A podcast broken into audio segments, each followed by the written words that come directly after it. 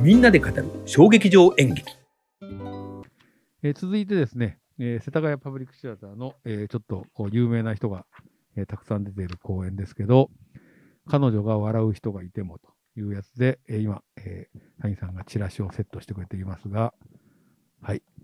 あ、これできました。水平が。はい。えー彼女が笑うして、うん、うん彼女がわ彼女を、を笑う人がいてもか。はい、そうです。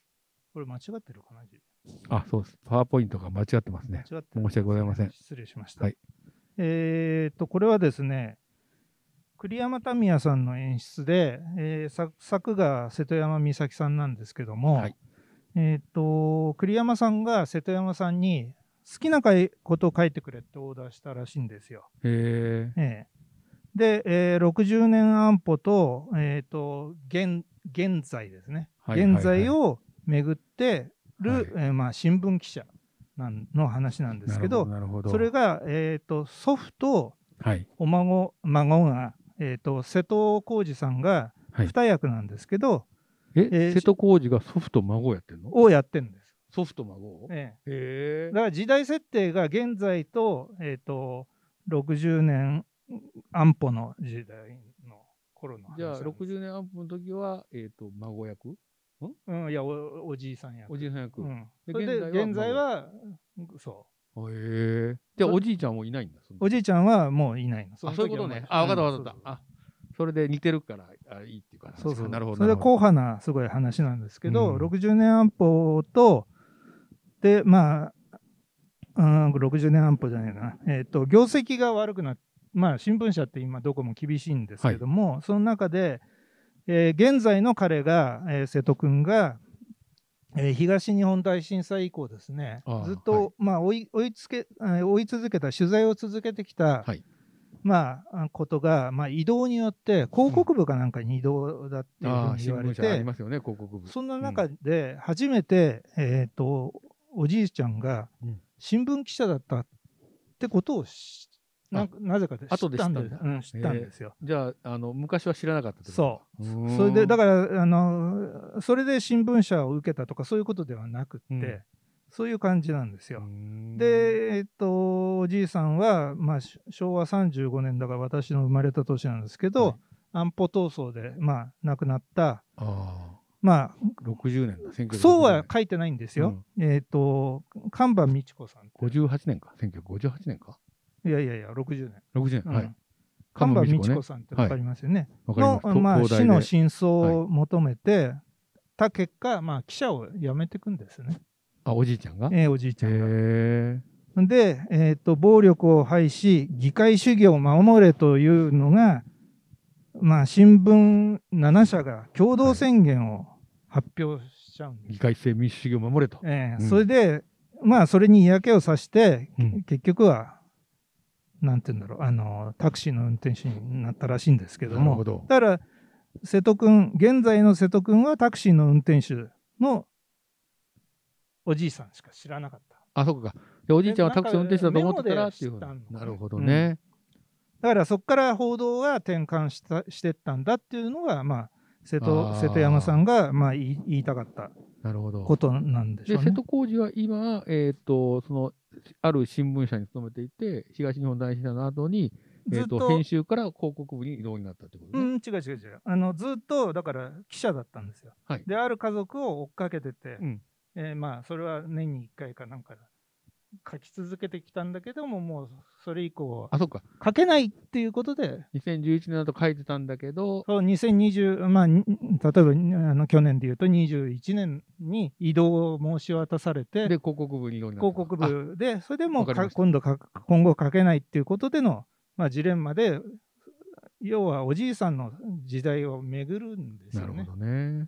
結構ね、いい感じでしたね。いや、本が面白そう。ええ瀬戸山さ結ん。構ね、ロングランでやったんじゃないかな、これ、あのへえ全国、あ、そうなんですね。ええいや、あの、キャストがね、あの、有名な人ばっかりだかそら。うそうそう、これはアフタートーク付きで、えーっとね、まあ、木下遥さんって、えーっとミュ、ミュージカルかな、うーんの人が初めてあのこういう出演されてるんですよええ演劇に出てたのと、渡辺、なんて読むのこれ、慶友さんって、 わかんないです。あの、これ最近人気のチラシ取って取ってもらっていいですよ男ですよ。へあえの、ミュウ、ミュー404で、はい。 YouTuber 役やってた人。あ、あの人か。うんああの人がすごい人気あるみたいケイでス。ケじゃないか、これ。あ、ケイスケだう。ん失礼しました。ケイスケさんだ。イケメンですよね。そはい。う。で、初舞台らしいです。彼はねあ、。これが。うんじゃあ、すごい女性ファン結構来てませんでしたいや、すごかった。だ からまたトイレがすごいことになったそ。れでね、やっぱこういうのチケット取れないしね、ええもう本当に。ね。だから特にアフタートーク付きだから、彼が出るっていうのが分かってたあ、かそら。その日だから余計。うん。だからすごすごかったみたい。アフタートークどんな話されてたんですいや、なんか初主演だからっていうことで。かあ、そうかそうか。ええどうですか、舞台はみたいな話。ええうん秋野さん、秋野、えー正和さんが司会をえええやってたんですけどね。秋野正和さんってえっ、と、ここに出てる。出演のええあ出演の人なんですけ俳どね優同士で。なるほど。面白かったでいすや、よ、瀬その戸山美咲さん面白いよね。でもなことなんかねすすごいだから昔の1960年の時代の時のうんおじいさんの時代に、うん瀬戸君が内ポケットからはい書類を取り出そうとしたらスマホが落ちちゃったんで すよ。 なるほど。それはなんか時代交渉がっていう話。うん。いやだから本当はその時代にはないわけですよそうもですちよろねん。うんただ心情次次で使うからここに入れてあるんだあ、けそれどは事故が起き事起き故ちゃったか 本当にな事るほど故、うん。だけどちゃんとな何にも慌てずに普通にら。はい。やってましたけどなるねほどね僕前の方で見てたんで、はいゴタッて音がしたのがよくえ分ーかったんあで、前の方だったから余計分かったんですね。なるほど。じゃあ今度ちょっとなんか本が読めるかなんかだったら読んでみたいと思います。ええ本当にこれねあのちなみに彼女を笑う人がいてもっていうのはなんか神馬さんの神馬美智子のえーこううん、高校の時のなんか詩からつけたあらしいへですえね。そうそなんですのね。そのまんまじゃないらしいですけど、えで今ほらパワーポイントを直しておきましたよ。彼女を笑う人がいてえもっはてい。、失礼いたしましもう。もたう。谷さん直ってますから。はい、ありがとうございます。ということでですね、えー彼女を笑う人がいても、えーでしたが、えー続いて、えー地点空間現代グッドバイ。これは、太宰治のグッドバイかな。吉祥寺シアターでやったものでございますが、えー地点といえば京都のね、えっ、と、劇団なので、えー京都、京都公演もあったんですかね、これは。はい、今、谷さんが、えーこれパンフレットちょっとパンフレットかなんかわかんないけど、地点、空間現代。空間現代って何ですか音楽ああ、そういう音楽家、音楽集団えー、空間現代なんだ。なんか、えっ、と、ま美術さあ、んみもたいちなろん、だから、昔、カートかなんかでやったんじゃないかな。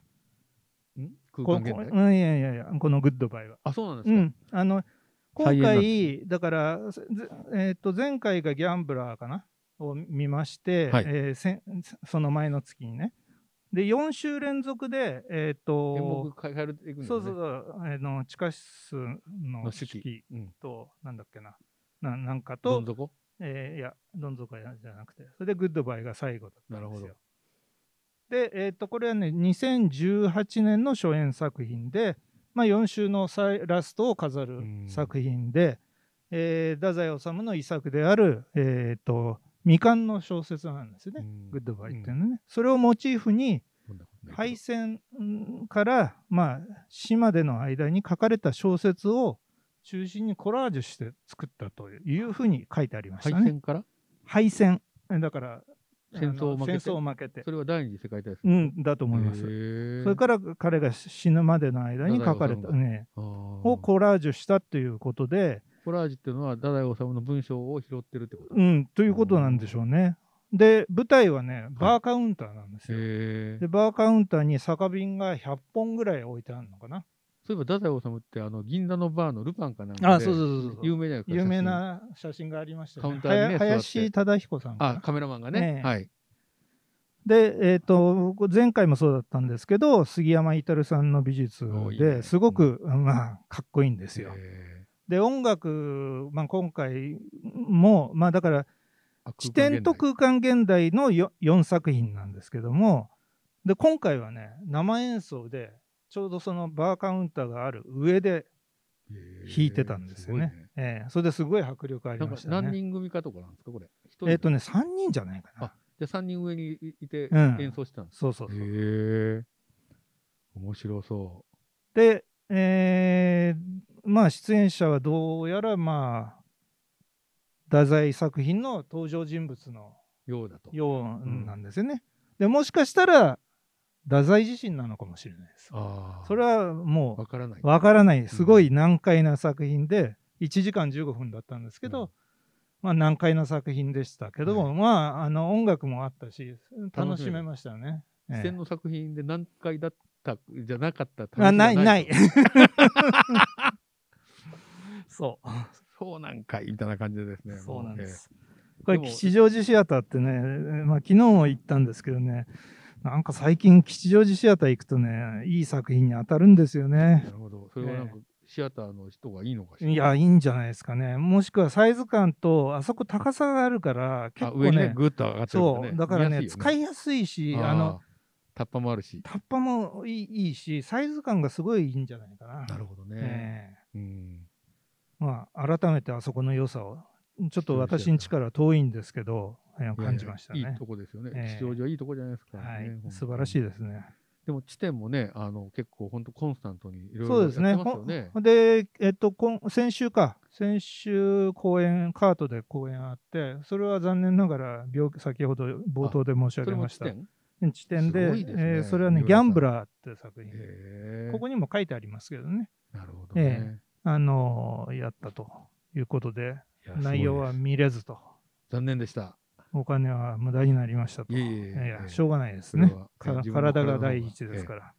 大事なので。はい。ということで、えっ、と、これ、地点の、えー、と空間限のグッドバイでした。えーで、7本目が、アーブクタッター、ニータッター、えー新国立劇場、小劇場で、えーこれは別役さんかな別役実るの、これ私も、えー行ったんですけど、えー私はもう常に、新国立は B 席が空いたら B 席と。はい谷さんは A 席今回いはやこれ。これはなんと B 席なんです B ね。席ねしかも、妻と一緒に B 席というね。はいそれで、えー首が痛いと言ってました、首はね片彼女はね。暗転の時にこう、グッとこうね、やるというのが大事ですよね。で、これはあの別役みのるさんっていうのは、去年の3月に亡くなってるんですね去。年、一昨年じゃないいや、去年ああ、もう一昨年か。あそうのね、そうそうそう2022年ですからね。はい。一昨年か。はいで、演出が西澤英英二さんっていうのはいかな。、僕もあんまり知らない人なんですけど、えーはい、で5人の、えー出演者ということで、小川恵理子さんの、まあ、芸術監は督い務めてるわけですけども、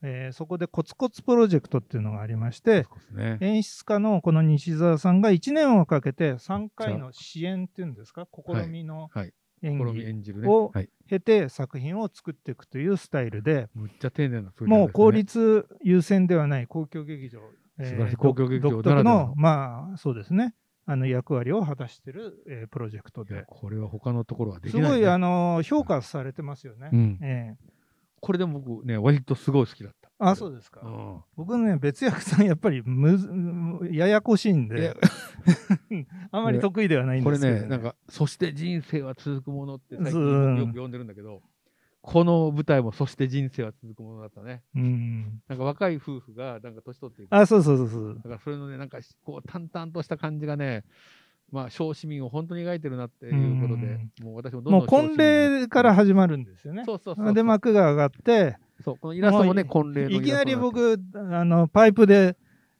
すよ、見えなくて。あ、そうか。 そそう、あのね、あの B 上手席でね、上手上手の B 席ちょっとアウトでしたね。そう、上手でね、全然見えなく僕もて、上手の B 席だったから、もうね、こう、隙間から見てた、そう僕も結局こうやって、隙 間で。間から見あなんて。か、あ、この人たち動かないなと思っそうて、そうそれで、新郎新婦は本当、子供との将来を想像ししていて、まあそこから始まる全全部で10話かな。うん、 10話あって、まあ人生の無常そをう、ですね、少しずつね、人生がこう、過ぎていくわけですよ。まあこれがいいんで小す市よね民の目そう線でいいよね描いていくという。でもなんかコロナでね、こういうことが本当の意味の幸せなんじゃないかなってすごく思うようになうんったそうそうでですすね。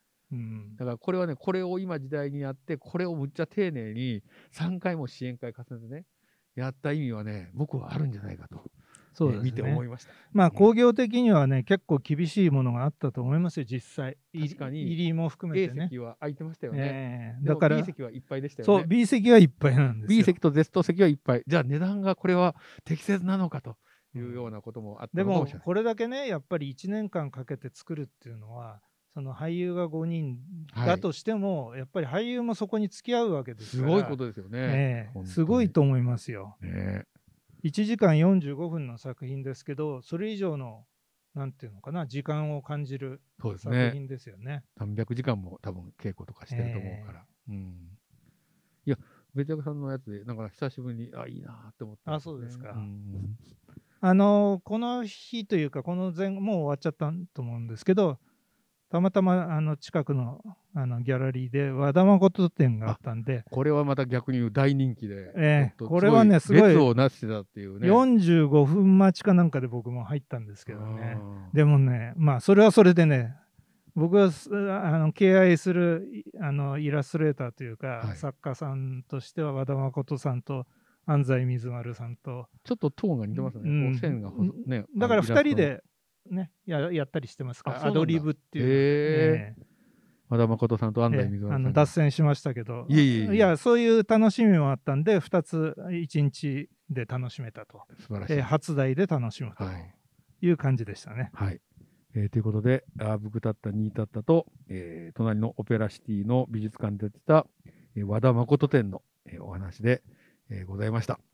えーということでですね、え8本目がですね、音楽劇海王星と、えーパルコ劇場ね、昔、水金地下木ドッテン解明って言ったんだけど、今、明解らしいですね。明快らしいですね。はい。えーということでですね、はい、これが、えーチラシでございます。たくさんの人が出ておこりれます。ね、あの真ん中、一番手前の真ん中にいる主人公、はいえーっと、この人山は田、山田弘樹か。ひろきくんか。弘樹でいいんだっけな。あ、勇気だ、ごめんなさい。勇気山田裕貴、えー主演作品で、えーなんと寺山修司の作品なんです、ね。あ、これ寺山作品なんですね。ええで、寺山さんが、えーっと天井桟そう敷だったのんだ結成前に書いた、上演したことのない音楽劇なんですって。あ、これ何あの、じゃあ、えっ、と、天井サーチで上演してないのこれ。天井桟敷でも他でもしてない。あ、じゃあ、これ何お蔵入りになってたのお蔵へえ、じゃあで、日本初公開なの多分そうだと思う。へえ1963年に寺山が書いて未上演だったということえですもかったいら。ない。でね、寺山作品にしては、すごい話のが分かりやすい作品なんあーですじゃよあ。寺山さんのあの、独特なトーンになる前に書かれたそうですね。ってことですうん、で、舞台は、まあ、あの戦艦の船底にある、えー、とホテルがの、へーまあ、会場なん戦だ艦けの船ど、底にホテルがあるんだ。そう、北海岸ホテルっていうらしいんですけへど、ーそこでパーティーがになんか繰り広げられてるんですよ。で、えーっと海王星ってなんかし僕も知らなかったんだけどブルーなんですよね海のあ色だからうんなんでしょうねへえだから海王だ星かっらて海いうの王王なんだでねすごいねブルーを基調としてすごい綺麗なねどんちょうとあ美術。美術がすごいレトロな美術がへねーすごい綺麗乗り入れたで美しくてへーまあ重厚感を表してて、さすがパルコ劇場。えーパルコやるめっなちゃすごいキャストだし、これそそれでチケッ監ト代督がねあチケット代たそこそこでしょ1 1万万いくらでしょ、 1万3000円だ。えうんえで、えー、と生演奏で、えー、とドレスコーズって結構最近いろいろ出てるんですけど島良平さんという方へえのバンドのえー生演奏がはいはい。あってでこう出てくる人出てくる人みんな歌がうまいんですよ素晴らしいね。山田君も山田裕貴君も山田さ含んもめうてまいんですねね。へえあとだから、松雪靖子さんとあか本当だ鈴木くるみさんし井原清水くるみかな。あ清水くるみさん、井原ロッカーさんととかね。あと、えー中尾美恵さんもあ、ね中尾美恵さんね。う本当だ歌いましたね。すごいベテランの。ユースケ・サンタマリアがね、はいえー山田君のお父さん役で、はい。めっちゃ豪華なキャスト。えあーでやー山田裕貴さんってあれなんですってねあの脱線しますけど野球おの父さんがね野球選あ手。の中中日のプロ野球選手だったんですよね、そう、野球選手。ええそれで本人もずっとなんかやっ野てた球のをねうんやりたかったらしいんだけど、ちょっとまあ途中で挫折してうんこっちの世界に入ったと、でもドラマ結構いいやつやってますよね。そうですねあの、なんか学校の先生のやつで面白かったな。えっ、とあれはね NHK 倫倫理だね、あ、倫理。うん今からここ倫理はの時間こですこか。こここはりここから倫理の時間うんですだったかな面白かった。この後に。に出てくる人があ、書いてる。さあの本書いて、高羽さんが書いたやつなんですよね。うんいや、あれ良かったです。でね、えー、とこん今回良かったのはな何かというと、そのドレスコーズの音楽も、えー俳優の皆さんもいいんですけども、やっぱりね、これまとめ上げた演出の真鍋さんって、真鍋隆さんって読むのかな、あはい。が、やっぱりね、お見事だったんじゃないかなと思いますね。で、も鍋さん真鍋さんって元ミュージシャンらしいんですへよー。だからこういう感性持って、音楽の。えあーーできるんじゃないかなと思いました。まあ、まあ、まあ、音楽芸から音楽がずっとなりっぱなしなのね。まあ、ずっとじゃないですけどね。ずっとえーで、まあ、休憩挟んで、えー3時間弱長いででしすたけけど。ど、えーまあ、休憩20分取りますから、はいはいまあ、贅沢な。えー贅沢で、だけど上質で、まあ、それを聞いたら、このチケット代も無べになるかまなあ、とあの、ねまあ、納得せざるを得ないというね感そじうでですすよねね。。えうーんやっぱこれ山田さんのファンとかが結構多くいらっしゃってた。そうですね。あの、女子高生とかも、よくこのお金払えるなと思いますけどお父さん。んに出してもらってとか、お母さんにとか。いましたよ。女子高生前、前の方に。でもこういうの高校生の時からね、見に行けるといいよね。いやいいですね。これ本当に学生料金とか多分ないと思う。あるあるあるあるアンダー25、6000円のやああ、まあでも高いよね。つでもこれだったらね、ちょっとなんか行く、まあみたいな。あのーだからコンサートに行こうと思えば、そんぐらいあ、そうじゃないですか。コンササートって今ね結構高くなりましたよねね。それを、だから結構な確率で取れるわけじゃないですか。何回もやるから。そう。で、見れるしね、生でそうね。そうそう。それで近いじゃないでこっちは近すか。いもんねコンサートよりねか確実に。そりゃあそうのだ。武道館の後ろで見るよりは絶そりゃそ対いういだ。わけだし。うん。なるほどね。そういう意味、そういう考え方からすると安いですね。なるほどね。ええまあでもアンダー25ちゃんとね、さすがパルコさん、素晴らしい。いいことでですね。す。はい。学生さんも本当ぜひ感激体験っていうのはね、はいいいと思いますんで、いやえ本ー当行っていただきたいと思います。 12月だそのから。ね。まだ自粛ムードにもなってないんだけど、なぜかね、高橋さんが、んいの一番にい伸ばすって決めて、 1月でも、あの、な6日か7日に緊急事態宣言が出たんですよ。そうそうそう、だけど別にまだ芝居はダメじゃないなかったんです。あ、そうですね。うん、で、これね、確か4日間とか5日間の公演だったんですよ、うんもともとも。だから、やるのかなと思ったんだけど、やっぱり安全っていうのをすごい考えたんでしょうね。でも12月にはやってよかったんじゃないですか。そうそうそうあの、マス、だからまたこれでね、い1月、2月だと彼女また悩んまだたんねじゃないかなと思いますまけたど、オミクロンでちょっとね、とかなっちゃうと。僕実は高羽さんの作品って、見たことなかったんじゃないかあな、今まで。なるほど。ええじゃあ、初高波と。ええうんほいでね、これは、どんな話なんですかなんかポップな印象があるんだけ ど、高木劇ポ団ップはポップです。ポップなんですよね、う高木劇団ってん、でもね、く劇場入ってびっくりしたの、これ駅前げ、あの下北の駅前劇場なんですけど、えーっと、劇場入ったら、もうまずね、舞台がね、ゴミの山なんですよ。ああ。で、まあ、要はスラム化した歌舞伎町の街を。をあ表してるんですけど、はいで、あと、感心したのが、えーっと、聞こえない人と聞こえにくい人向けに、えーっと、舞台上に手話通訳者がいるんですよ。へえええそれは毎公演やってるんですかそうへうんえ、それで、えー字幕表示タブレットもなんかあるんですって。すごいちゃんとしてるるんですね。それが、えー、と用意されてて、まあ、それ使ってる人はい結果的にはいませんでしたけどちゃんも、とそういうのも用意してくえらっしゃるえでね、その手話通訳者のが演者でもあるんですよ。あ、俳優なのそう、えっ、とね、田中由香さんっていえう、、その人でもやってると演じられないじゃないですか。いや、やりながら演じるんですよ。